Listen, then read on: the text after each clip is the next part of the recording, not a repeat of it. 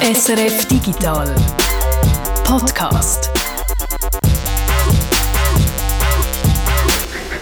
Freitag, 10. Februar. Herzlich willkommen zum Internationalen Tag der Hülsenfrüchte. Und das ist kein Witz, den Tag gibt es wirklich. Also nicht nur den 10. Februar, natürlich gibt es den, sonst wären wir ja gar nicht hier. Aber eben auch den Tag der Hülsenfrüchte. Die UNO-Generalversammlung hat der 10. Februar vor drei Jahren nämlich ganz offiziell zum Tag der Hülsenfrüchte erklärt. Und ähm, was ich eigentlich auch sagen herzlich willkommen zum Digital Podcast. Gut, doch noch. Ich hatte schon Angst, gehabt, du wüsstest noch mehr über Hülsenfrüchte zu erzählen. Mhm. Dabei haben wir selber diese Woche schon genug zu erzählen. Wir reden zum Beispiel über digitales Schneemanagement in Schweizer Skigebieten. Und wie gefühlt, jede Woche reden wir auch über künstliche Intelligenzen. Diesmal machen wir den Blick hinter Kulissen und schauen, was das eigentlich für Unternehmen sind, die KI-Systeme wie zum Beispiel ChatGPT entwickeln. ChatGPT nicht nur ein Beispiel, sondern auch ein gutes Stichwort, weil auch über das reden wir diese Woche, wie Microsoft ChatGPT in seine Suchmaschine will integrieren und was die Antwort von Google darauf ist. Bleibt eigentlich nur noch zu sagen, welche beiden Hülsenfrüchte euch diese Woche durch diesen Podcast hier führen. Ich bin Jörg Tschirren, ich sehe mich am ehesten so als Linse. Und ich bin Tanja Eder, ich wäre am liebsten eine Azuki-Bohne. Seit Wochen scheint es in der Tech-Welt fast nur noch ein Thema zu geben, künstliche Intelligenz und vor allem Chatbots wie ChatGPT. Solche Chatbots sind darauf angelegt, menschliche Sprache nachzuahmen, Texte zu schreiben, als wären sie von einem Menschen geschrieben, was sie erstaunlich gut können, was aber nicht automatisch auch heisst. Und auf das muss man immer wieder hinweisen. Nur weil etwas tönt wie ein Mensch, heisst das nicht automatisch, dass so alles stimmt, was so ein Bot von sich gibt. Diese Woche hat es wieder neue Schlagzeilen gegeben rund um künstliche Intelligenz. Der Begriff so ein bisschen in Anführungszeichen, weil wirklich intelligent wie ein Mensch sind die Systeme ja nicht. Also diese Woche hat es auf jeden Fall wieder neue Schlagzeilen um künstliche Intelligenz und um ChatGPT gegeben, weil nämlich Google seinen eigenen Chatbot vorgestellt hat. BART soll der heißen und in der nächsten Woche veröffentlicht werden. Das war am Mittwoch, wo Google das hat bekannt gegeben Und nur einen Tag später, am Donnerstag, ist dann Microsoft gekommen und hat gesagt, dass sie ChatGPT in ihre eigene Suchmaschine Bing integrieren und auch in ihren Browser Edge. Dort soll man in Zukunft dank ChatGPT zum Beispiel Webseiten oder Dokumente zusammenfassen oder sich Textvorschläge machen für E-Mails oder Social Media Posts. Am Donnerstag hat Microsoft das also bekannt gegeben, einen Tag nach der großen Ankündigung von Google. Das kann ja eigentlich kein Zufall sein, dass das alles so nicht aufeinander ist, oder? Nein, das ist sicher kein Zufall. Google hat da probiert, noch schnell vor Microsoft zu kommen mit dieser Ankündigung. Ein Zeichen, dass sie Konkurrenz, die jetzt im Suchmaschinenmarkt entsteht, schon ernst nehmen. Es heisst, schon im Dezember, also kurz nachdem ChatGPT veröffentlicht wurde, soll der Google-Chef, der Sundar Pichai, die Alarmstufe Rot ausgerufen haben bei Google und die Arbeiten an KI-Systemen wie eben BART vorantrieben haben. Weil bei Google anscheinend die Furcht Furcht herrscht, sättige, wieder in Anführungszeichen, intelligente Chatbots könnten das eigene Geschäftsmodell gefährden. Also allem voran das mit der Suchmaschine von Google, weil viele Leute halt lieber einen Chatbot nach Antworten fragen, statt selber im Internet danach zu suchen. Eben wegen darum hat Microsoft in letzter Zeit viel Geld in OpenAI, das ist das Unternehmen hinter ChatGPT, investiert. Über 10 Milliarden Dollar sind bis zum heutigen Tag. Sicher eben auch in der Hoffnung, Google im Geschäft mit der Suchmaschine irgendwann doch noch zu überholen. Google deckt heute über 90 Prozent von allen Suchanfragen ab, dominiert den Markt also und die Google-Suchmaschine ist für viele Leute das Eingangstor zum Internet, ein sehr wertvoller Platz, also um dort Werbung anzuzeigen und ein Platz, wo Google darum unbedingt behalten will. Und was ist jetzt genau die große Idee von Google und Microsoft? Wie wollen die Konzerne die Chatbots, also die künstlichen Intelligenzen, bei sich einbauen? Also fangen wir mal bei Google an. BART, das ist eben der neue Chatbot, den sie vorgestellt haben. Der wird erst in ein paar Wochen für die Öffentlichkeit verfügbar sein. Darum kann man noch nicht genau sagen, was man damit alles wird können machen. Im Moment wird er noch von internen Teams getestet. Aber der Google-CEO, der Sundar Pichai, hat schon gesagt, man soll BART unter anderem können Fragen stellen oder sich von ihm in einfacher Sprache komplexe Zusammenhänge erklären Und der Pichai hat auch gesagt, BART greife für das auf Informationen aus dem Internet zurück, um aktuelle, hochwertige Antworten zu liefern. Also Aktualität und hochwertige Antworten. Zwei Sachen, die das Konkurrenzprodukt ChatGPT im Moment noch Problem hat. Von Microsoft weiss man schon mehr, wie das die das machen wollen. Die haben nämlich gezeigt, wie Bing mit ChatGPT-Unterstützung soll funktionieren. Man kann das auch schon selber ausprobieren, mit eingeschränkten Funktionen, glaube ich. Also bei mir hat noch nicht alles funktioniert, was Microsoft da alles zeigt und versprochen hat. Aber wenn man bing.com eingibt, da kommt man schon zu einer neuen Webseite mit eben dieser neuen Suchmaschine, wo statt einem Suchbalken jetzt einfach eine grosse Box hat, wo drinnen steht, fragen Sie mich etwas. Also dann kann man dort einfach eine Frage hineinschreiben und bekommt eine Antwort über gerade so, wie man es sich von einem KI-Chatbot wie eben ChatGPT schon gewöhnt ist. Also wer ChatGPT kennt, der kennt eigentlich auch die Bing-Suchmaschine. Es funktioniert wirklich genau so. Und die Technologie dahinter ist auch ein Upgrade von dem, was ChatGPT darauf aufgebaut ist. Und das soll unter anderem sicherstellen, das Upgrade, dass der Bot auch Fragen zu aktuellen Ereignissen kann beantworten und nicht beim Stand 2021 aufhört, so wie das bei ChatGPT der Fall ist. Jetzt haben wir es aber in dem Podcast schon ein paar Mal gesagt, was bei ChatGPT oder auch anderen solchen KI-Sprachmodellen als Antwort rauskommt, ist inhaltlich zum Teil recht fragwürdig und zum Teil einfach schlicht falsch. Gerade bei einer Online-Suche ist das doch eher problematisch. Wegen darum ist Google auch sehr lang sehr zurückhaltend gewesen, wenn es um den Einsatz von dieser Technologie geht. Eine Technologie, die Google selber schon lange hat. ChatGPT, das ist äh, das Ironische, eigentlich baut selber auf Software auf, die Google entwickelt hat. Also das T steht für Transformer und der Transformer, der kommt von Google. Aber ein Reputationsrisiko ist für Google natürlich größer als für ein Startup wie OpenAI, wo hinter ChatGPT steckt. Also wenn Google so eine Lösung auf den Markt bringt, dann haben sie natürlich den Ruf zu verlieren, dass sie verlässliche, überprüfbare Informationen liefern. Jetzt mal dahingestellt, wie berechtigt das der Ruf ist. Aber wie gesagt, das mit dem verlässlichen grundsätzlich, das ist bei künstlichen Intelligenzen wie eben ChatGPT nicht immer der Fall. Die können ja schnell mal ins Halluzinieren geraten und einfach irgendetwas behaupten und überprüfen, woher das die Antworten kommen, das kannst du in der Regel eben auch nicht. Darum wird Google, wie gesagt, den eigenen Chatbot BART zuerst intern prüfen, bevor auch die Öffentlichkeit darauf zugreifen kann, eben um zu verhindern, dass der falsche Informationen kann verbreiten oder dazu kann missbraucht werden, problematische Inhalte wie Hassrede zum Beispiel zu verbreiten. Was man vielleicht nicht weiß, Google setzt so KI bei ihrer Suche schon seit einem Zeitchen ein, zum Beispiel um Webseiten, den Inhalt von Webseiten zusammenzufassen. Und da hat es in der Vergangenheit schon ein paar Pannen gegeben. Also auf die Suche, ich habe einen Schlaganfall gehabt, was soll ich jetzt machen, hat Google Night zum Beispiel den zusammengefassten Rat gegeben, halten Sie die Person fest oder versuchen Sie, ihre Bewegungen zu stoppen. Und das ist genau das Gegenteil von dem, was man in so einem Fall so machen mhm. Eben doch. Und da haben jetzt Google und Microsoft keine Angst, dass das Problem noch schlimmer könnte werden, wenn sie jetzt auf KI-Chatbots setzen, um Fragen zu beantworten.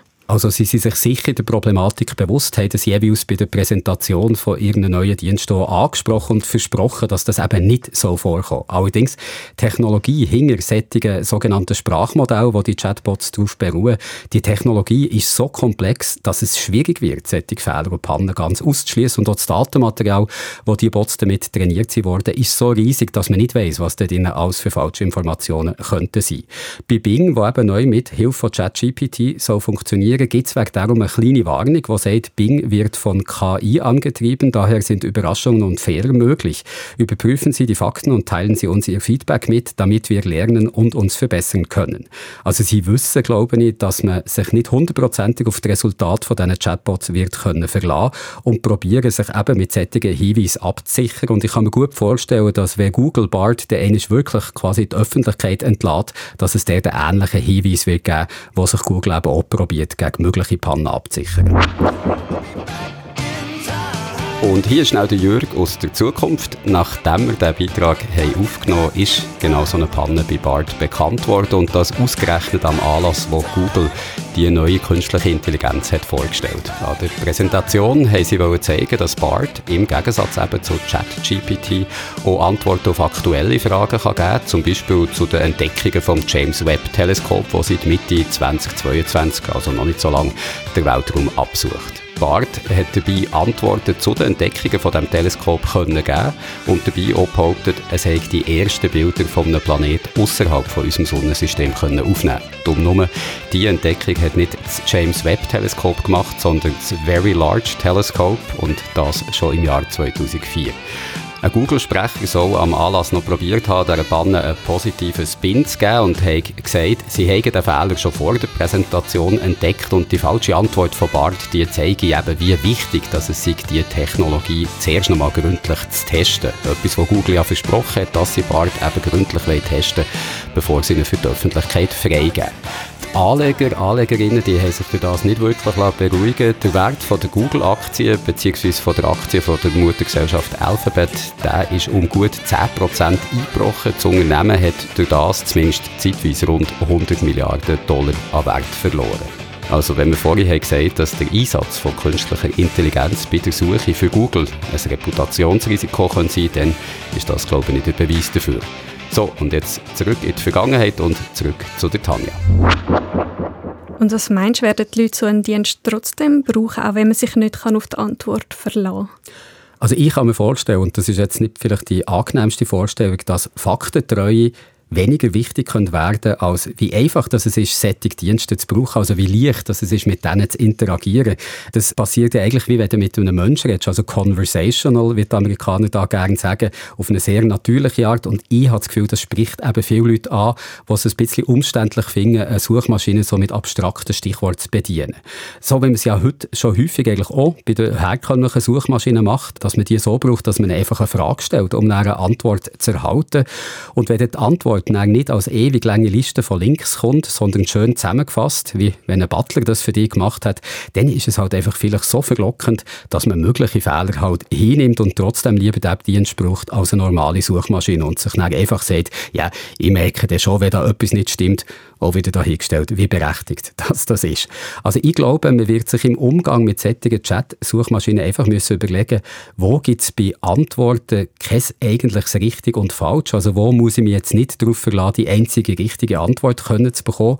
Das können Fragen sein, zum Beispiel wie, welche Sehenswürdigkeiten soll ich anschauen, wenn ich nach Rom reise oder welcher Akkubohrer ist im Moment der beste, was es zu kaufen gibt. Das sind übrigens ganz ähnliche Beispiele, wie auch Microsoft bei der Präsentation vom neuen Bing hat gemacht. Dort haben sie Bing zum Beispiel nach Rezept gefragt. Da kannst du jetzt nicht wirklich etwas Falsches sagen, da gefällt es dir einfach oder nicht, aber du kannst nicht sagen, dass sie fehlerhaft oder eben Tipps für eine fünftägige Reise nach Mexico City und auch da gibt es kein richtig oder falsch. Da kannst du höchstens finden, ja, die Tipps passen jetzt zu mir oder nicht. Gut, wir kommen also zum Schluss und eigentlich zu der Feststellung, da tut sich etwas bei der Suchmaschine, oder? Ja, und das ist eigentlich noch lustig. Das ist ein Bereich von der Technologiewelt, vom Internet, von Anwendungen, die eigentlich alle mit uns jeden Tag zu tun haben, wo ganz, ganz lange Zeit jetzt nichts passiert ist. Also etwas sehr Ungewöhnliches eigentlich, dass da seit 20 Jahren oder so die Suche eigentlich mehr oder weniger gleichbedeutend ist wie die Google-Suchmaschine und sonst nichts irgendwie Neues passiert ist in all diesen Jahren. Und was wir jetzt sehen, ist glaube ich, wirklich so eine Art Paradigmenwechsel. Und zwar nicht nur, dass es an der Spitze vom Suchmaschinenmarkt einen Wechsel geben könnte, was natürlich auch gar nicht gesagt ist, weil Google immer noch in einer guten Position ist, da führend zu bleiben, aber ein Paradigmenwechsel sicher in der Art, wie das wir suchen. Also eben nicht mehr ein Stichwort in eine Suchmaschine Suchmaschine eingeben und dann uns durch eine lange, lange Liste von Links klicken oder, wenn wir ehrlich sind, einfach durch die drei ersten Links.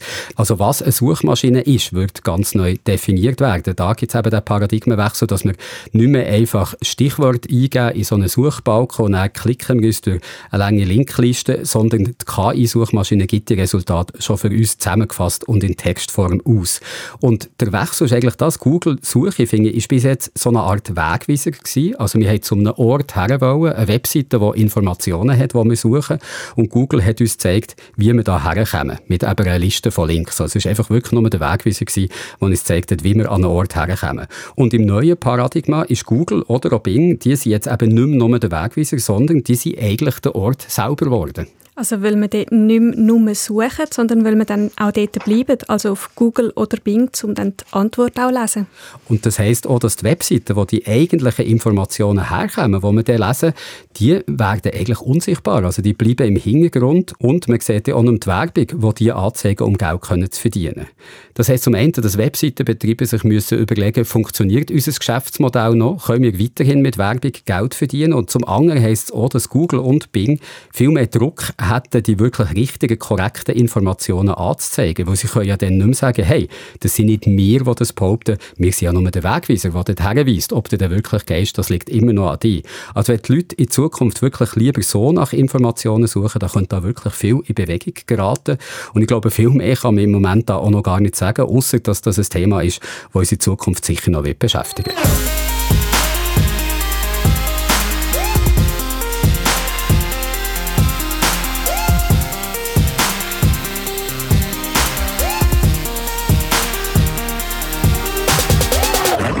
Jetzt haben wir also ein bisschen in die Zukunft geschaut, wie das so KI-Chatbots wie ChatGPT könnten verändern, wie wir im Internet nach Informationen suchen. Und dabei haben wir gehört, Google schafft da solche Technologien, Microsoft steckt auch viel Geld in Unternehmen, die das machen. Aber was sind das eigentlich für Unternehmen? Um diese Frage zu beantworten, ist jetzt der Peter bei uns. Und Peter, als erstes würde mich mal interessieren, OpenAI, die Firma eben hinter ChatGPT, wo Microsoft in letzter Zeit viel drin investiert hat. Was ist das für ein Unternehmen? OpenAI ist 2015 von einer Handvoll Silicon Valley Milliardäre gegründet worden als gemeinnützige Gesellschaft. Der bekannteste Gründer ist der Elon Musk. Und da muss man hier, glaube ich, nicht noch speziell mehr vorstellen. Es ist vielleicht auch gut, wenn wir in einer Woche mal nicht zu viel über Elon Musk reden. Aber jemand anderes war ja auch noch dabei bei dieser Gründung, der Peter Thiel und der Reid Hoffman. Beide sind reich geworden mit sozialen Medien. Beide kennt man wegen dem. Der Thiel hat viel in Facebook investiert. Er war auch einer der PayPal-Gründer und hat dann eben mit dem Facebook-Investment viel Geld verdient. Und der Hoffman hat das Gleiche gemacht mit LinkedIn. Mit dabei war auch der Sam Altman. Er ist der aktuelle CEO von OpenAI und auch Firmen haben mitgemacht, Amazon und der indische Konzern Infosys. So sind eine Milliarde Dollar zusammengekommen. Eine Milliarde Dollar. Ich finde, das ist nicht schlecht für eine gemeinnützige Gesellschaft. Ja, eine gemeinnützige Gesellschaft mit illustren Namen hinten dran, haben wir jetzt eben gehört. Und der Elon Musk, der hat in einem Interview an einer Konferenz von Recode 2015 sein Engagement bei OpenAI so erklärt. If we create some digital superintelligence that exceeds us in every way by a lot, it's very important that that be benign. Die Elon Musk hat gesagt, wenn man eine künstliche Intelligenz erschafft, wo am Mensch verschiedenen Gebieten einfach haushoch überlegen ist, dann ist es wichtig, dass die KI gutartig ist. Der, der Musk warnt auch von den Gefahren, falls ein einziges Unternehmen die Technologie dominieren würde. Ich nehme an, er meint, äh, dass das Unternehmen dann, dass man das einfach nicht mehr einholen kann, weil sie beim Programmieren von KI wieder können KI brauchen und äh, dass die anderen dann einfach quasi draussen sind und, und man die nicht mehr kann äh, einholen kann. OpenAI hat darum äh, dem wollen entgegenwirken. OpenAI ist geplant als ein Forschungslabor für künstliche Intelligenz, wo eine Software forscht zum Wohl der Menschheit die Forschungsresultate, die KI-Software von OpenAI, die soll man dann auch anderen zugänglich machen. Äh, die sollen alle können brauchen. Das ist der Plan bei der Gründung 2015. Aber schon drei Jahre später hat es einen Wendepunkt gegeben. 2018 ist der Elon Musk von OpenAI zurückgetreten. Offiziell hat es wegen Differenzen. Die Frage ist natürlich, was das für Differenzen sind. Eine Möglichkeit ist, der Musk ist mit Tesla auf KI-Expertinnen und Experten angewiesen und kommt so in Konflikt mit OpenAI, weil die Spitzenexperten, die sind enorm gefragt die verdienen offenbar mehr als Spitzensportler zu Amerika. Und da geht es natürlich nicht, dass Tesla dann versucht, Talent von OpenAI abzuwerben oder umgekehrt. Das ist so eine Vermutung.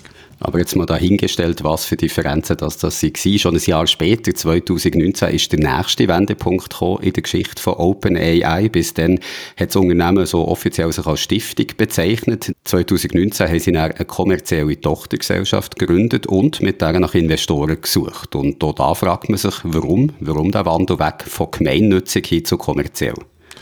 Eine Erklärung, die Entwicklung von KI ist extrem teuer. Es braucht nicht nur die teuren Expertinnen und Experten, es braucht auch enorme Hardware-Ressourcen, enorme Rechenleistung. Und äh, Microsoft hat sich da 2018 äh, mit einer Milliarde Dollar beteiligt am neuen Unternehmen und die Hälfte davon in Naturalien. Das heißt, Microsoft hat für 500 Millionen Dollar Rechenleistung aus den eigenen Azure Rechenzentren zur Verfügung gestellt. Eine andere mögliche Erklärung ist, ja, es hat halt dämmert, was kommerzielle Potenzial ist von KI und dass man da vielleicht äh, nicht nur hat wollen, da eine gemeinnützige Gesellschaft ist vielleicht auch eine Unterstellung. Auf jeden Fall, der kommerzielle Arm von OpenAI, der hat eine Beschränkung. Investoren sollen nicht mehr als hundertfache verdienen von dem, was sie investiert haben. Und dass die künstliche Intelligenz, der Einsatz von künstlicher Intelligenz sicher Potenzial hat oder auch sicher, dass Microsoft daran glaubt, das hat man in letzter Zeit können sehen. Microsoft hat nochmal vor kurzem 10 Milliarden Dollar in OpenAI investiert und jetzt gerade in den letzten Tagen, wir haben es im Beitrag vorher gehört, ist auch klar geworden, wieso. Microsoft hat seine Suchmaschine Bing mit Chat-GPT-Funktionen ausgestattet, also das, was wir vorhin darüber geredet haben der ganze Hype im November rund um ChatGPT, der soll bei Google Hektik ausgelöst haben, hört man. Es ist klar, die Suche spielt eine zentrale Rolle für Google. Es ist eine grosse Einnahmequelle, wenn nicht die grösste Einnahmequelle. Google hat reagiert und diese Woche, das haben wir vorher gehört, eine eigene Version von einer Suche per Chat vorgestellt.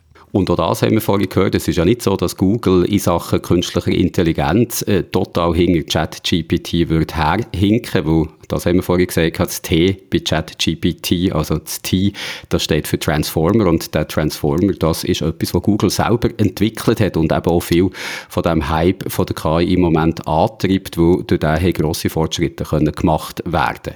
Jetzt die Panne, wo Google da ist passiert, dass sie eben bei der Präsentation schon von ihrer künstlichen Intelligenz falsche Fakten quasi haben vorgestellt. Die Panne zeigt einfach, die Art von künstlicher Intelligenz, das ist eine riesige Herausforderung, die super können zu machen quasi.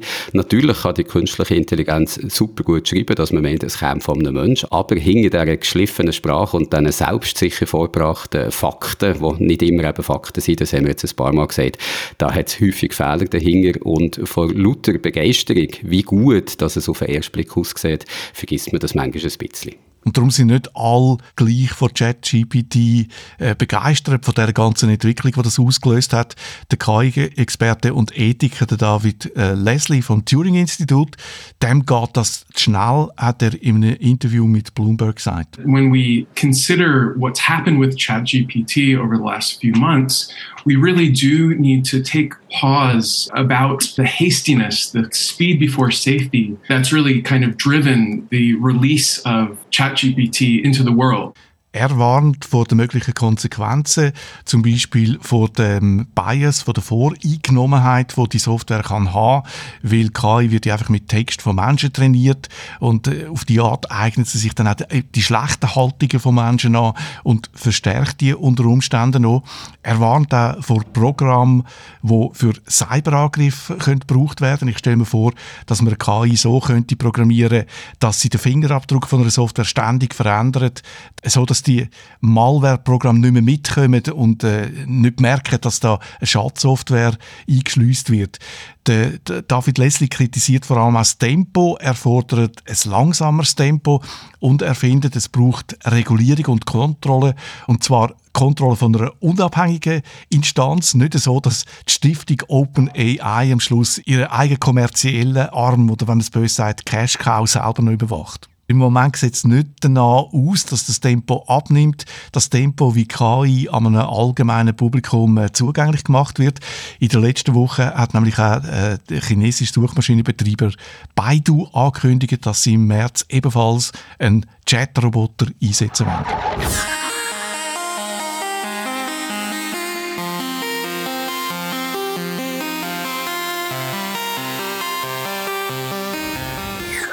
Kommen wir zum nächsten Thema und für das ist jetzt der Reto hier. Und Reto, du wirst jetzt zeigen, wenn ich etwas mache, was man nie machen sollte, wenn man ein neues Thema anmoderiert. Ich probiere jetzt mal für Verwirrung zu sorgen. Eigentlich wollen wir ja über die Skifahren reden und über den Schnee, aber ich sage jetzt einfach mal ganz locker, hey, Landwirtschaft. Finde ich gar nicht so verwirrend. Also ich habe da einen Link zum Skifahren, wenigstens aus der Zeit, wo es noch Bügellift gegeben hat. Da ist doch immer so der bärtige Mann gestanden, der hat einem den Bügel gegeben und der bärtige Mann ist ja eigentlich im Sommer auch der gewesen, der eben auf der gleichen Wiese, wo ich Ski gefahren bin, im Winter eben gebauert hat, also Landwirt war. Ah, nichts mit Verwirrung, du hast es jetzt doch noch geschafft, von der Landwirtschaft wieder zum Skifahren zu kommen. Gut, probiere es halt einfach nochmal. Jetzt sage ich Precision Farming, präzises Farmen mit digitalen Mitteln können das Feld so bewirtschaften, dass auf jedem Zentimeter Erde genau das herkommt, wo her muss. Precision Farming ist in der Schweiz noch nicht groß verbreitet, also sicher nicht so, dass jetzt die Mehrheit der Landwirtinnen und Landwirte da so vollumfänglich einsetzen würde.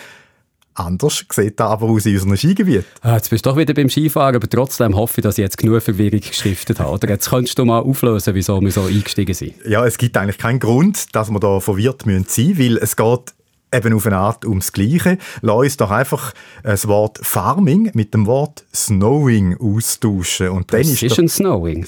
Precision Snowing. Und dann ist doch eben sofort klar, um was es da geht präzises Schneemanagement, also eben ganz präzise auf jeden Quadratzentimeter von der Piste so viel Schnee tun, was es braucht. Und das ist wichtig, weil Schnee ist teuer.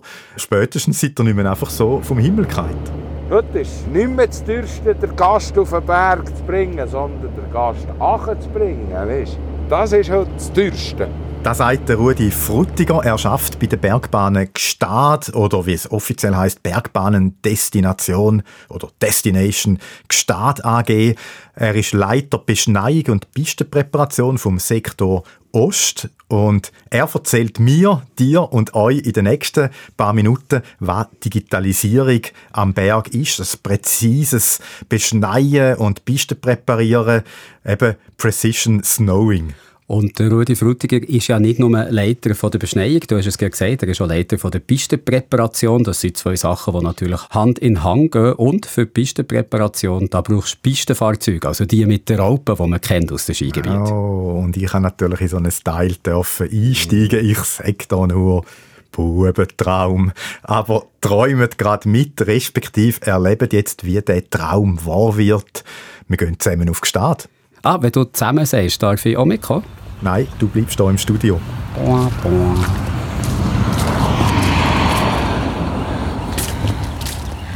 Ich treffe den Rudi Frutiger bei der Talstation Sane Möser. Die ist ein paar hundert Meter neben dem Bahnhof. Ein Bahnhof, wo der legendäre Zug haltet von zwei Simmen auf Montreux. Der Golden Pass Belle Epoque. Mein Zug hat normales Rollmaterial, wobei Panoramawege sind schon dran gewesen, also sehr cool, aber es sind nicht die Wege, die es auf nostalgisch gemacht haben. Die gibt es auf dieser touristischen Linie eben auch. Und ich bin aber auch nicht wegen dem Zug da, sondern wegen der Digitalisierung am Berg, wo ich euch zeigen will. Der Rudi wartet schon und wir steigen in sein Auto ein.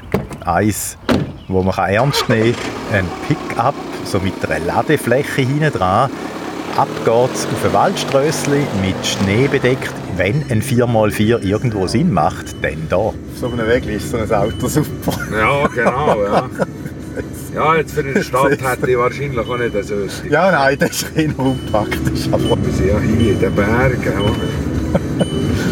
Auf der grossen Mittelkonsole im Auto drin hat es zwei Modelle von Pistenfahrzeugen. Keine Frage, der Rudi lebt seinen Job. Wir fahren zwei, drei Kilometer die Hornbergstrasse rauf und kommen dann zu einer kleinen Ebene. Es ist kurz vor der 5 Nein, dann hat er schon Abend erwischt. Wunderbar. Ich sehe im Umkreis von ein paar hundert Metern ein paar Häuser, unter anderem die Apero-Skibar, die Uiterbar. Und oben durch gehen die dicken Seile von der Saners Lochbahn. Von da startet im Rudi sein Team. Seine Mitarbeiter sind fünf Männer, jeden Abend ihre Tour auf die verschiedenen Skipisten, um die wieder super zu machen für den nächsten Tag. Wir laufen zu den Pistenfahrzeugen, die hier stehen. Für jeden aus dem Team hat es eins.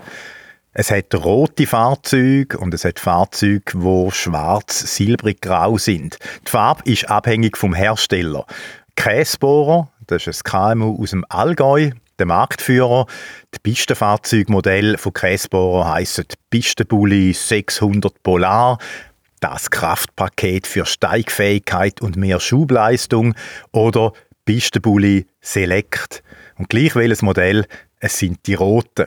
Der andere Hersteller ist Brinot aus dem Südtirol. Der Hersteller gehört zu der Leitner-Gruppe, wo groß ist im Geschäft mit Seilbahnen und Skilift.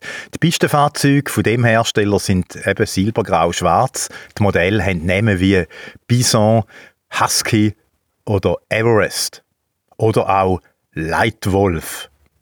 Em Rudi sein Fahrzeug ist ein rotes Fahrzeug, also ein Pistenbully und kein Leitwolf. Aber der braucht es ja da auch nicht, weil jeder Mitarbeiter fährt selber in seinen Bereich mit seinem Pistenfahrzeug, wo er dann die Piste präpariert. Jeder ist also eher ein einsamer Wolf in der Nacht. Aber weil der Rudi ja der Leiter ist von der Pistenpräparierung, muss er gleich noch schnell ein bisschen Leitwolf sein. Salut zusammen. Und mit seinem Team, bevor es losgeht, kurz ein paar Sachen besprechen. Ah, noch noch zur Info. Morgen der hat Vollmondschlittel. Und dann geht ihr einfach weit fort von der Piste, wo sie ankommen. Wenn es da der Lösch da unten ist, wird es etwa 11 Wir wissen ja, da kommen wir aus allen Himmelsrichtungen, oder? Nicht, dass dann auf einmal einer da in einem Fahrzeug drin ist. Ja, das Horn, vielleicht noch, vielleicht, ja, das Hühnerspiel musst du auch nicht machen. Ja, aber du kannst ja nicht im Seeberg queren. Ich verstehe mehrheitlich nur Bahnhof. Es geht hier um bestimmte Pisten, wo man, also wenn man rauskommen will, halt müsste den Namen kennen und wo die sind. Gut. Ja, dann lassen wir los. Ich steige mit dem Rudi ein. Also einsteigen heisst, zuerst über die Raupe klettern, die sicher einen Meter breit ist, von dort dann die wuchtige Türen aufmachen und sich irgendwie aufziehen. Und dann geht man quasi von allein in einen Sitz rein, der super bequem ist und einen unglaublich guten Halt bietet. Können wir da ein bisschen heizen da rein? Ja, ja, es ist, äh, es ist frisch. Der Rudi loggt sich auf dem Touchscreen ein mit seinem Namen um seinen Sitz herum hat es noch mehr Digitales. Er ist sozusagen umgeben von Anzeigen und Schalter. Und vorne hat es ein Steuerrad, das so ein aussieht wie in einem Flugzeug, so eine Halbmondform. Mit dem Controller hat er die etwa 530 PS im Griff, wo der Pistenbully auf die Raupe bringt. Die Links-Rechts-Verteilung der Kraft auf die Raupen übernimmt die Elektronik. Die Geschwindigkeit geht über das Gaspedal oder er kann es an einem Rädchen am Steuerrad einstellen. Fix, das ist quasi ein Tempomat. Und die rechte Hand hat man als Fahrer von so einem Fahrzeug in der Regel auf einem Joystick, der etwa dort ist, wo bei einem Auto der Schalthebel wäre. Das ist der Joystick, das ist für vorne der Schild und hinter die Fräse und die Winde. Neben dem Joystick hat es noch ein riesiges Panel, das in verschiedene Sektoren aufgeteilt ist. Das hier ist das ganze Lichtwesen. Das ist alles schön in Farben strukturiert. Das ganze Spiegelwesen, Seitenscheibenheizungen. Das Blaue ist äh, Winde. Orange ist das ganze, die ganzen Einstellungen für hinter die Fräse. Mit dem tun wir ja den Schnee aufrauchen, dann haben wir schön abgelegt. Und das, und das Rote ist dann noch so der Rest, was das Fahrwerk ist und, und so weiter. Fräsen, Winde und Schild, wir kommen noch dazu, wenn wir auf der Piste sind. So weit ist es aber noch nicht. Wir müssen warten, bis die anderen vom Team abgefahren sind. Dass er selber heute fährt, sei übrigens etwas Besonderes, erzählt mir der Rudi beim Warten. Ich tue nur noch ab und zu, dass ich es nicht verliere. Oder ich bin ja der Leiter Beschneiung und Pistenpräparation. Ich habe mehr organisatorisches und schauen, dass der Laden läuft oder? und die Leute einteilen, ja. tue ich mehr. Ja, und auch, dass überall genug Schnee ist, oder? Ja, genau. Also genau. der Gesamtüberblick. Genau, ja. Der Rudi Frutiger ist 45, er hat Käser gelernt. 1998 ist er auf Saas-Fee, dort als Skilift-Angestellter. Dann hat er zwei Winter zu Davos gemacht als Pistenmaschinenfahrer. Seit 2004 schafft er schon hier im Skigebiet Gstaad. Angefangen hat er als Schneier und Pistenmaschinenfahrer. Dann ist er stellvertretender Betriebsleiter geworden und seit 2016 ist er eben Leiter vom Team, wo für den Sektor Ost die Piste präpariert und für genug Schnee sorgt. Von außen klopft plötzlich über das Fenster. Hallo? Hallo. Äh, die Flurtrasse, ja, den Stecker nicht ablegen Jawohl, gut. Merci, Reto. Ciao, ciao. Der Rudi ist heute also nicht nur umgeben von viel digitaler Technik, sondern auch von Retos. Draussen einen, drinnen einen, jetzt fahren wir los. Und der Rudi erklärt mir, was Schneemanagement bedeutet. Es ist auch ein Bürojob am Computer. Während dem Schneebetrieb und sobald dass wir anfangen mit dem Schnee verschieben, verteilen, tue ich das laufend kontrollieren und dann weiss ich dann auch, wo ich noch Schnee machen muss und wo nicht. Ich habe einfach vom ganzen Gebietssektor Ost habe ich auf dem Bildschirm und dann kann ich genau, sehe ich genau, wo wie viel Schnee auf der Piste liegt. Das ist genial. Oh ja, nochmal. In seinem Büro sieht Rudi Frutiger am Bildschirm das ganze Skigebiet und wo wie viel Schnee liegt. Und jetzt wird es noch besser. Die gleiche Information hat er und die anderen Fahrer auch im Pistenfahrzeug drin auf einem Monitor. Da einfach eher so reinzoomt, dann auf den Ausschnitt, wo es gerade sind. Ist es so ein bisschen wie bei einem Navigationsgerät. Ein Navigationsgerät, das zeigt, wo es Schnee tun mit einer Genauigkeit bis auf wenige Zentimeter. Die Daten dazu kommen aus den Pistenfahrzeugen. 2015 haben sie angefangen, die Fahrzeuge auszurüsten und die Skipisten zu digitalisieren. Angefangen hat das mit Aufnahmen aus der Luft. Im Sommer, wo noch das Gras nicht hoch war, Geländeaufnahmen gemacht mit dem Helikopter oder mit dem Flugzeug. Und dann äh, hat man da einen Server gefuttert. Und hier auf dem Fahrzeug selber hast du einen Trimble, das ist ein Messinstrument, das dann die Schneehöhe misst, wo das dann auf den Server gibt.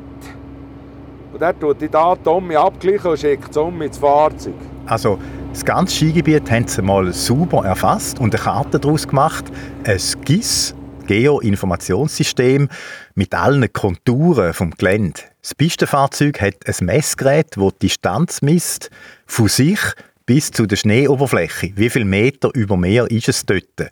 Und das GIS weiss, wie viel Meter über Meer dass es an der gleichen Stelle ist, ohne Schnee.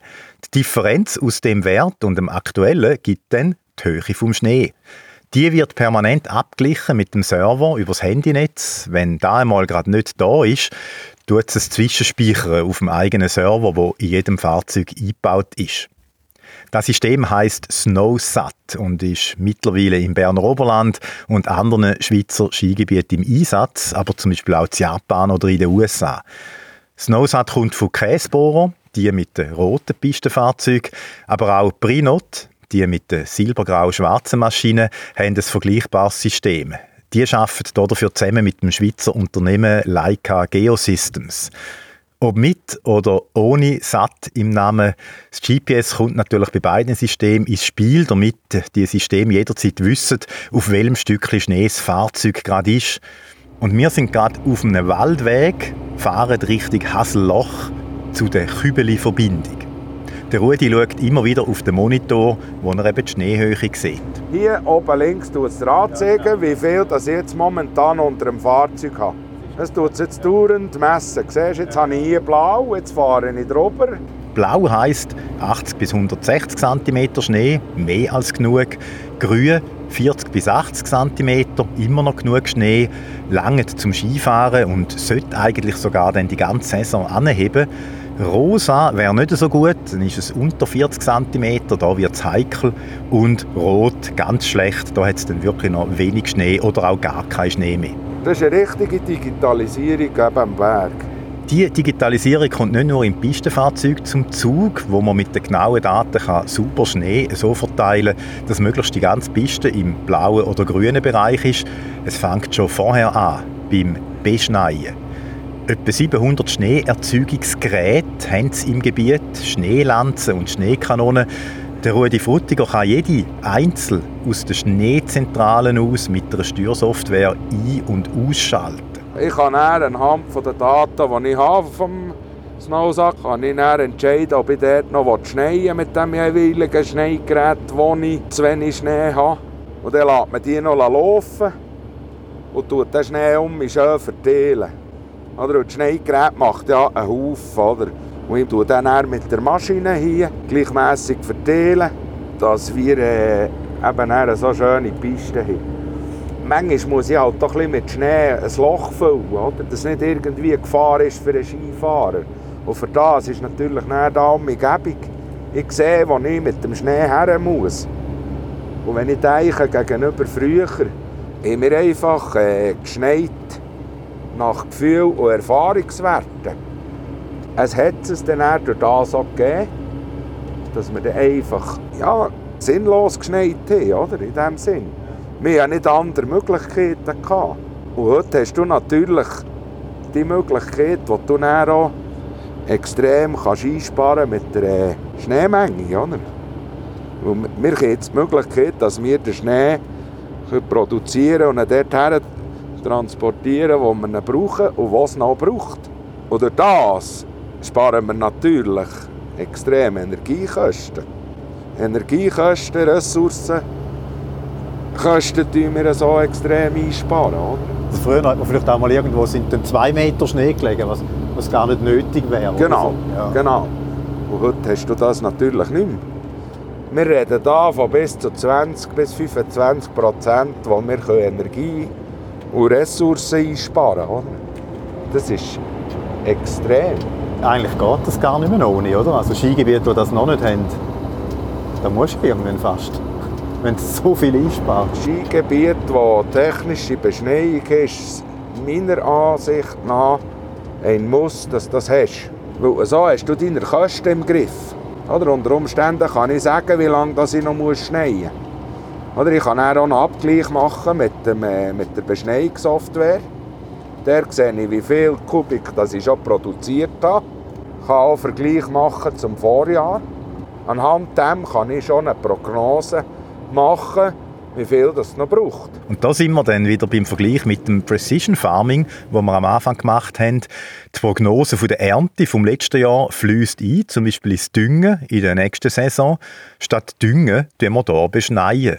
Und übrigens nicht mit Kunstschnee, der Fachmann sagt technischer Schnee. Zum den zu erzeugen braucht es mindestens minus 2,5 Grad. Je kühler, desto besser natürlich. Ich habe jetzt äh, in den letzten Jahren die Erfahrung gemacht, wenn ich die Menge schneie.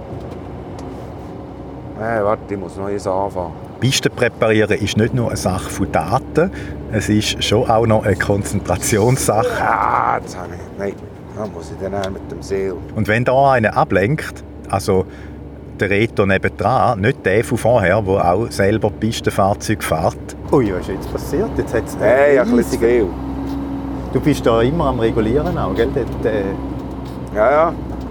Aber dann muss ich dann auch am Aha, jetzt hast du- hinnehmen, Kann es auch einmal nicht ganz optimal rauskommen. jetzt hast du zu viel, jetzt habe ich gerade zu viel erwischt. jetzt hast du zu viel Schnee weggenommen. Schau jetzt, Reto, wegen dir hat der Rudi zu viel Schnee weggenommen. Also du lenkst da eh nur ab, wenn du im Pistenfahrzeug mitfährst. Der Rudi muss sich jetzt konzentrieren. Also darum raus aus der Kabine, zurück zu mir ins Studio, wenn du mich eh schon nicht hast mitgenommen hast. ja, es ist glaube wirklich kein Zeichen, weil wir sind jetzt auch auf einer grossen Piste. Es ist zwar eine blaue Piste, aber ab und zu hat es mit dunkel doch recht steil und ja, wenn du da in dem Fahrzeug drin hockst, ist es so wenigstens beim ersten Mal ein bisschen unheimlich gewesen. Aber ich kann sagen, das ist faszinierend, so ein Pistenfahrzeug, das hebt einfach auf dem Schnee. Das ist eigentlich fast wie auf Schienen. Ja, ja, ja, so toll ist es gewesen, dem Pistenfahrzeug, das ich nicht durfte mitkommen. Aber schau jetzt, was passiert ist. Der Rudi hat zu viel Schnee weggenommen, wegen dir, Reto, ich sage es nochmal. Und er weiss eben, dass er zu viel Schnee weggenommen hat, weil er ja eine digitale Karte hat, die ihm anzeigt, wie hoch das der Schnee überall ganz genau ist. Also dort, wo er mit dem Pistenfahrzeug am Snowsat so durchfährt. Und von diesem System haben wir ja vorhin gehört in deiner schönen Reportage.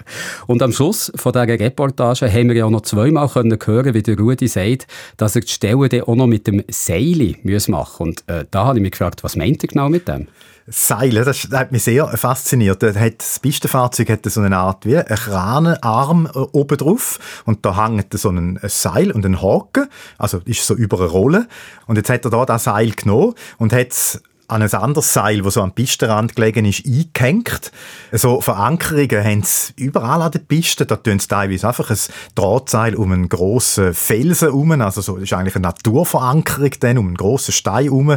Oder sie tun so zwei Meter in den Boden ein Eisen, wo sie dann ein Drahtseil drumherum schlaufen, wo man dann eben kann, das Drahtseil, das am Pistenfahrzeug dran ist, einhaken. Und die Idee ist jetzt, dass sich das Pistenfahrzeug an dem Seil kann aufziehen am Hang. Und jetzt denkst du wahrscheinlich auch als erstes, ah, das ist vor allem in den ganz steilen Hängen, oder, wo vielleicht das Pistenfahrzeug gar nicht mehr selber raufkommt. Da habe ich auch gedacht, aber das ist eigentlich nicht äh, die primäre Idee, weil die Pistenfahrzeuge, die kommen fast in jeden Hang auf, auch wenn er äh, recht steil ist. Klar, irgendwo hört es dann schon. Und dann kann er eben den Haken nehmen, aber eigentlich die Idee ist da, und das hat der Rudi da auch gemacht, dass er eben auf der Piste fährt und das Seil zücht das Pistenfahrzeug zusätzlich, also zum Antrieb, wo ja auch äh, über die Raupen auf den Schnee geht. Und dann kann er eben eine viel größere Menge Schnee mit dem äh, Schild, also mit dem Pflug, der vorne dran ist, so verschieben. Das sind dann schnell mal ein paar Tonnen Schnee, die da drin sind. Und dank dem, dass eben das Seil, also der Motor, wo extra da ist und am Seil sich noch so zücht, kann er eben viel mehr Schnee ummanövrieren auf dieser Piste. Und zwar kann er da das einstellen, wie fest dass der Motor da soll an dem Seil noch ziehen. Das kann bis viereinhalb Tonnen Zug sein an dem äh, Seil. Also das ist eine ziemliche äh, Kraft. Und das Faszinierende ist auch, dass das Seil über einen Kilometer lang ist. Also der Rudi ist jetzt wirklich auf der ganzen Piste umgefahren und das Seil ist immer so oben dran und hat einfach auch immer geholfen beim Umschieben äh, von dem äh, Schnee. Also das ist wirklich äh, irgendwie, ich hatte das nicht gewusst, dass man heute so Piste präpariert, aber es ist eben effizienter halt, weil du mehr Schnee kannst bewegen. Ich habe noch ein kurzes Video gemacht, wo man das sieht, was für Schneemassen das da ähm, bewegt werden und dort sehen ihr dann auch das Seil. Äh, wir tun da äh, den Link auf das kurze Video in die Show Notes. Jetzt hast du vorhin vom Schild geredet. Das wäre dann nach dem Seiligen das nächste Stichwort, das wir vielleicht noch schnell müssen klären müssen. Also der Schild, der vorne am Pistenfahrzeug dran ist, so der Pflug, den es hat und wo eben so helfen, den Schnee zu verteilen. Aber da frage ich mich, wie macht das der Rudi Frutiger genau mit dem Schild? Ja, das ist wirklich gar nicht so einfach. Wenn du da drin hockst, dann siehst du einfach, wie er immer an dem Joystick so ganz kleine Bewegungen macht. Und mit dem Joystick steuert er sämtliche Möglichkeiten, die du hast bei dem Schild. Das kannst du auf- und abstellen, links, rechts drüllen, kippen. Dann hat es links, rechts an dem äh, Schild noch so äh, Erweiterungen, so eine Art Klappe, wo man mehr kann gegen innen stellen kann. Dann tut es den Pflug so wie verkürzen. Dafür kann man dann mehr Schnee reinfüllen. Also es wird dann mehr wie eine Schaufel. Und wenn du rausklappst, dann wird der Pflug breiter und dann geht der Schnee so raus. Und da tut er einfach die ganze Zeit das so justieren, dass er eigentlich am einen Ort dann ein bisschen mehr Schnee kann abtragen mit dem Pflug und am anderen Ort lässt er dann den Schnee wieder fallen. Ich tue äh, viel mit dem Schnittwinkel und nicht auf und ab, oder? Sonst machen wir ja ein Wellblech. Der Pflug hat äh, so dran, oder? Je nachdem tun die mehr beißen oder nicht, oder? Und je mehr dass ich dann den Schnittwinkel zurücknehme, dann tue ich den Schnee, den ich im Flug habe, schön gleichmässig auf die Piste.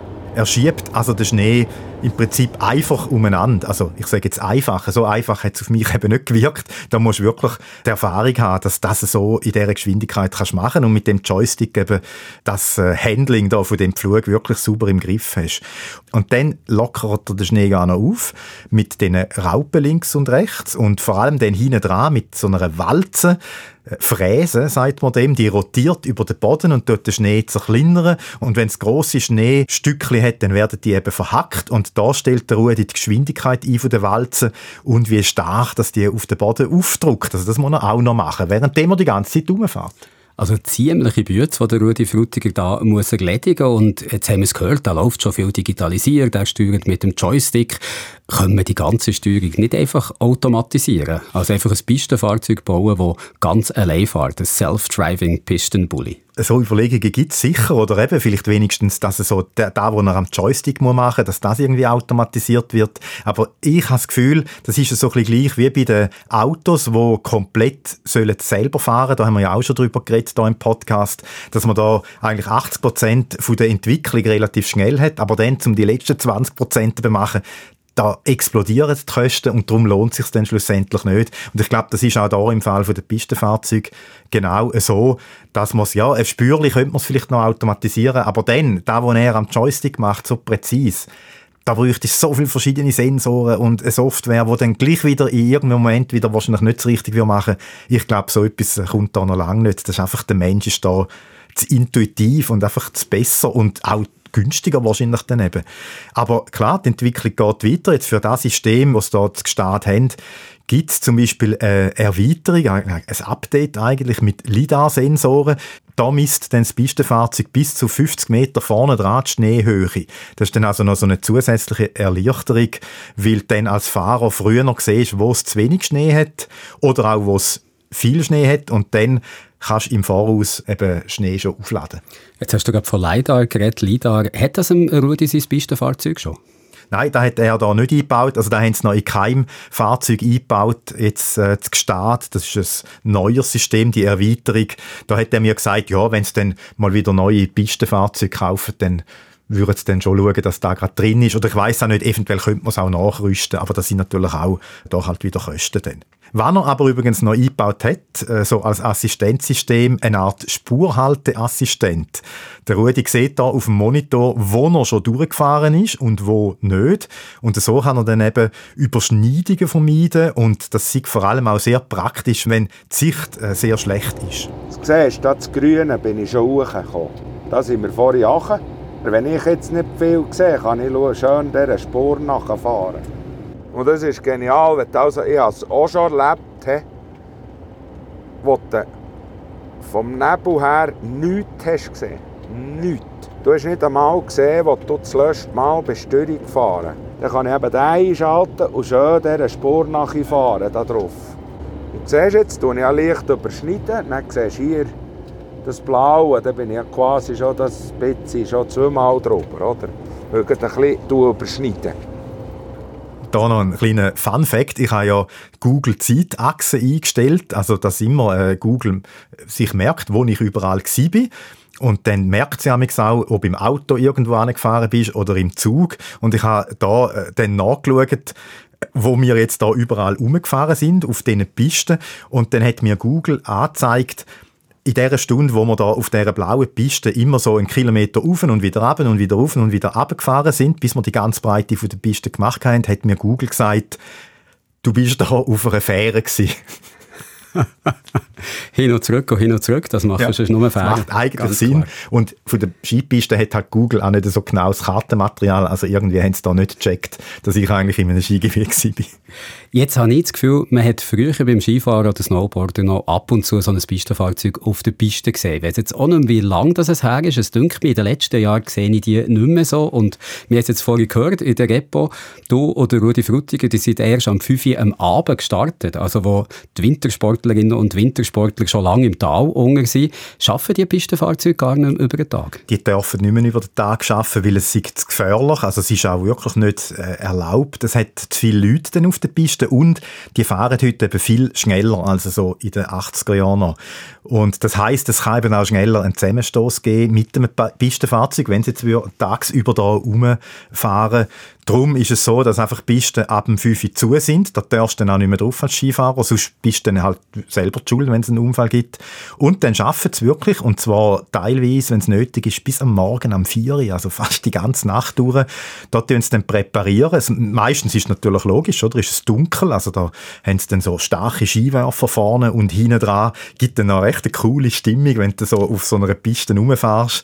Und es ist auch so, dass das Präparieren, das tägliche Präparieren von einer Piste, also von der blauen und roten Piste, ist heute äh, Vorschrift, hat mir der Rudi gesagt. Nur bei der schwarzen Piste, dort müssen sie das eigentlich nicht machen.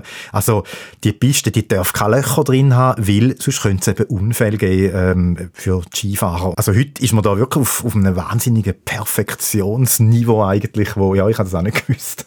Was ich mich jetzt gefragt habe, wenn Sie da die ganze Nacht überschaffen, ist das nicht furchtbar kalt in diesen Kabinen? Schlottert der Rudi nicht ständig und freut sich, dass er am Morgen dann wieder in die warme Stube kann?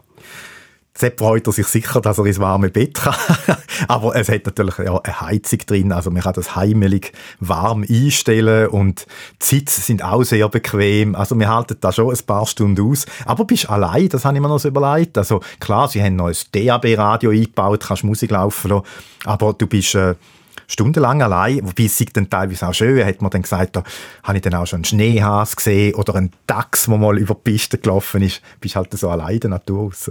Allein schon, aber der Rudi ist ja nicht der Einzige, der da in diesem Skigebiet mit so einem Pistenbully rumfährt, oder? Nein, es sind elf Fahrzeuge jetzt in dem Sektor Ost und im Sektor West sind es sieben Fahrzeuge.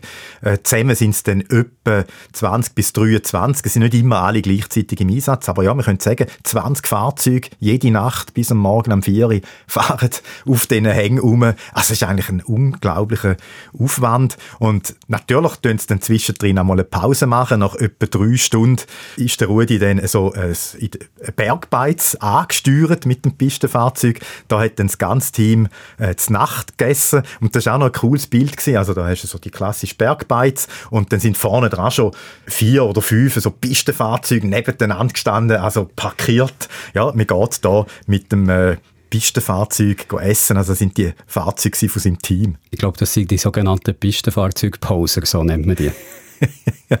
ja, und das Pistenfahrzeug geht doch auch rein von den Kosten her ziemlich in die Richtung von so einem Posing-Auto. Warte, jetzt 1, 2, 3, 4 Wände. Das sind schon 2 Millionen. Das sind etwa 3,5 Millionen. Stehen jetzt da oben? Circa. Circa. 3,5 Millionen nur einmal für die Fahrzeuge. Und dann, wir haben ja das vorher gehört, die 700 Beschneiungsgeräte, die sind ja da noch nicht eingerechnet. Dann riesige Pumpen, das Wasser für den Schnee, dann der Strom und ja, äh, Löhne müssen natürlich auch noch gezahlt werden für die, die da in der Nacht Pisten präparieren. Von dem her leuchtet jetzt da schon ziemlich ein, wo der Rudi Frutiger ja ganz am Anfang gesagt hat. Heute ist nicht mehr das Teuerste, den Gast auf den Berg zu bringen, sondern den Gast zu bringen, weißt? Das ist halt das Teuerste. Jetzt Reto, du kennst mich, du weißt, ich bin immer daran interessiert, beruflich weiterzukommen, immer auf der Suche nach dem nächsten spannenden Job. Und wenn ich jetzt da so gehört habe, wie der Rudi Frutiger da mit dem Pistenfahrzeug unterwegs ist, schön allein für sich in der Nacht, stell mir vor, da kann man noch einen Podcast hören dazu. da frage ich mich natürlich, was muss ich machen, damit ich das auch kann, auch so ein Pistenfahrzeug fahren? Ja, im Prinzip äh, könntest du hingehen, reinhocken und fahren, weil du brauchst nur den Fahrzeugausweis Kategorie F, also ab 16, das bist ja schon knapp drüber und, und das ist die Kategorie, wo man dann so Arbeitsfahrzeuge und zum Beispiel Traktoren bis zu einer Geschwindigkeit von 45 km/h kannst fahren. Das ist da kein Problem, also 20 km/h ist so das Maximum, wo so ein Pistenfahrzeug äh, kann fahren. Also von dem her steht da nichts im Weg, aber was natürlich ist, ja, du schaffst eine ganze Saison in der Nacht. Und schon auch, es ist nicht so, dass jetzt einfach kannst hingehen und dann funktioniert das gerade. Du solltest schon auch noch so ein bisschen eine Begabung haben für Maschinen, ähm, vielleicht auch mal können selber etwas flicken, oder? Wenn du irgendwo auf der Piste stehen bleibst und allein bist. Ich weiss nicht, ob, ob du immer noch willst. Es wird nicht einfach, aber eins sagen, dass wenn ich arbeite, dann nehme ich die sicher auch nicht mit, wenn ich mal unterwegs bin mit meinem Pistenfahrzeug. Das ist nichts als fair.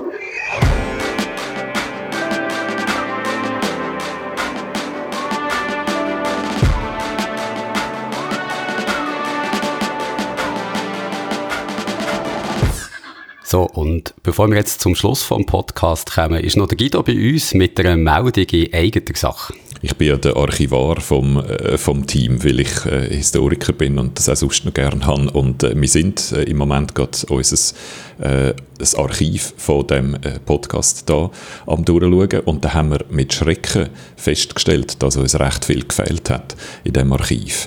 Ähm, mit recht viel meine ich zehn Jahre oder so. Also es ist wirklich ganz viel in dem Archiv, äh, äh, gefehlt hat. Ich habe jetzt äh, den grössten Teil wieder gefunden an Ort, wo man das sonst eigentlich nicht so erwarten aber ich habe eigentlich so gut wie alles zusammen. Bis auf ein paar wenige Ausgaben im 2006. Im allerersten Jahr, wo, wo wir den Podcast äh, gemacht haben, 2006 da bist du gar nicht dabei gewesen, Jörg. Ich bin noch äh, jung und unbeschwert gewesen. ähm, der Podcast ist noch ganz kurz gewesen und hat auch völlig anders und so ein bisschen schlecht, darf man glaube ich ehrlicherweise sagen, tönt im Vergleich zu heute. Ähm, aber es ist halt trotzdem äh, so unsere Anfangszeit und empfehlen uns noch so sieben Ausgaben oder so im Sommer und Herbst äh, 2006. Und äh, ich habe gedacht, ich frage jetzt einfach mal euch, äh, unsere Hörerinnen und Hörer, äh, und vielleicht hat es ja jemand unter euch, der schon so lange hört, und vielleicht hat es auch sogar jemand, äh, der so ein bisschen eine ähnliche Digital Pack Rat wie ich äh, ist und wo das irgendwo abgeleitet und gesammelt hat.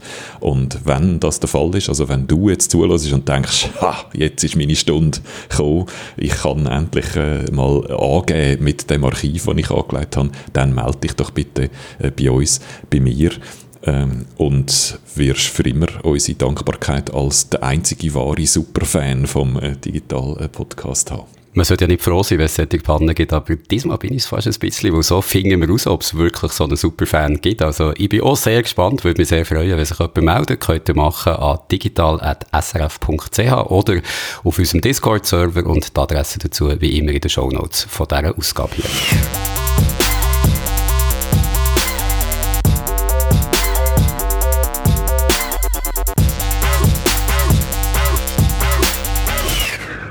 Und da sind wir am Schluss vom Podcast von dieser Woche. Und falls ihr euch jetzt fragt, was das für Musik ist, die hier im Hintergrund läuft und warum wir die Musik spielen, Tanja, du weißt mehr. Das ist der Soundtrack zu Assassin's Creed Valhalla, Dawn of Ragnarök. Und der läuft aus sehr gutem Grund. Letztes Wochenende ist das erste Mal ein Grammy in der Kategorie Game Musik vergeben worden. Gewonnen hat eben der Soundtrack, komponiert von der Stefanie Economou. Und wer ab und zu gamet, der oder die weiss, dass Game-Musik schon lange mehr ist als einfach so ganz einfache 8-Bit-Sound. Videogame-Musiker, die sind ja schon mehr als einmal für einen Grammy nominiert gewesen. Zum Beispiel die Musik für Journey.